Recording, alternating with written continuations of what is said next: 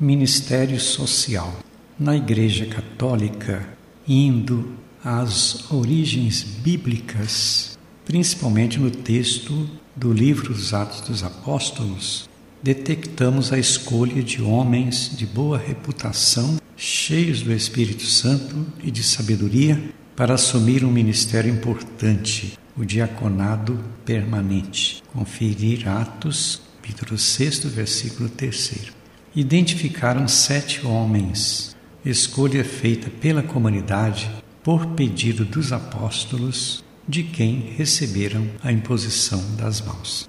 Nos tempos da Idade Média, esse ministério foi pouco ou quase nada valorizado, mesmo fazendo parte do sacramento da ordem. Talvez tenha sido uma perda nos trabalhos sociais da igreja, porque é o objetivo principal da missão dos diáconos permanentes. Normalmente são homens casados, auxiliados por suas esposas servindo às necessidades caritativas das comunidades. No Concílio Vaticano II, 1962 a 1965, esse ministério foi amplamente discutido e recuperado em sua integridade, dando a ele o espaço de primeiro grau ao lado do presbiterado, segundo grau, e do episcopado terceiro grau do sacramento da ordem. Na estrutura da igreja altierna, temos o diaconado permanente e o diaconado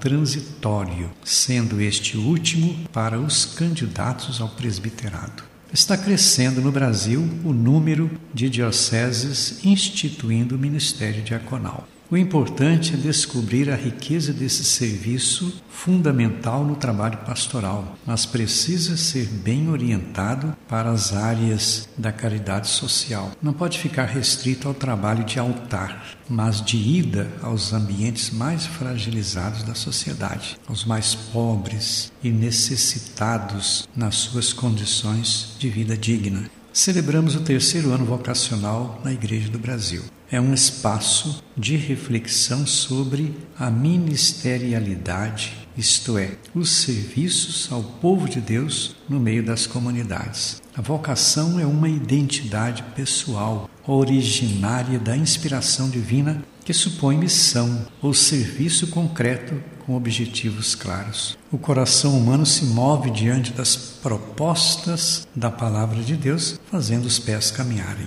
Na cultura moderna, com marcas de extrema diversidade social e econômica, cada diácono deve colocar suas habilidades na construção do bem comum entre os mais carentes, naqueles espaços onde o sofrimento da população local é preocupante. Deve ser um caminho de ressurreição, de seguimento das propostas libertadoras de Jesus Cristo, conforme o anúncio do Evangelho.